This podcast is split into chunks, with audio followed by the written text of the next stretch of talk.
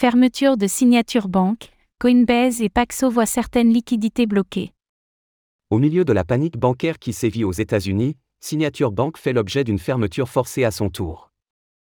De leur côté, Coinbase et Paxo ont communiqué en dévoilant avoir des liquidités bloquées chez cet acteur.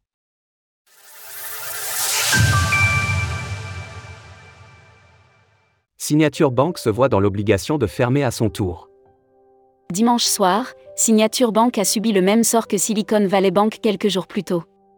Et pour cause, dans une décision conjointe du département du Trésor américain, de la Réserve fédérale, Fed, et de la Federal Deposit Insurance Corporation, FDIC, la banque s'est vue contrainte de fermer pour protéger les actifs des clients. Le système bancaire américain vit actuellement une crise systémique appelée banquerin. Chez plusieurs établissements, de nombreux clients cherchent à retirer leurs avoirs.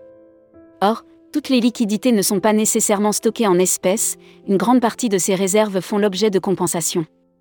Cela signifie qu'au lieu d'avoir du dollar, les banques peuvent avoir des équivalents, tels que des bons du Trésor par exemple. Le problème, c'est que les obligations ont des échéances variables, cela peut aussi bien être de 3 mois que de 10 ans suivant la catégorie.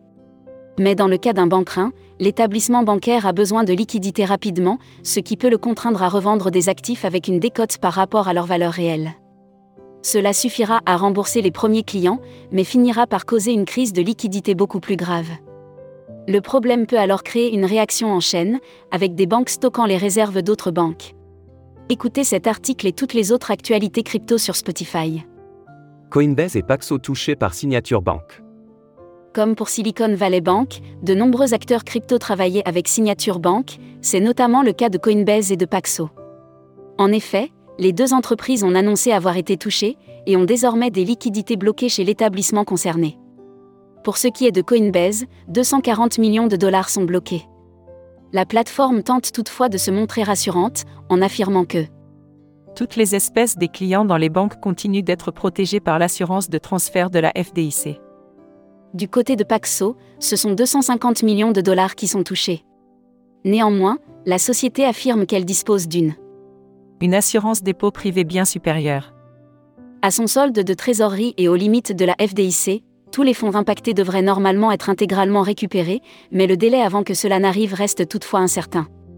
Alors que cette crise est d'une ampleur largement supérieure à l'écosystème des crypto-monnaies, les prochains jours seront décisifs pour en prendre toute la mesure. Source Réserve fédérale.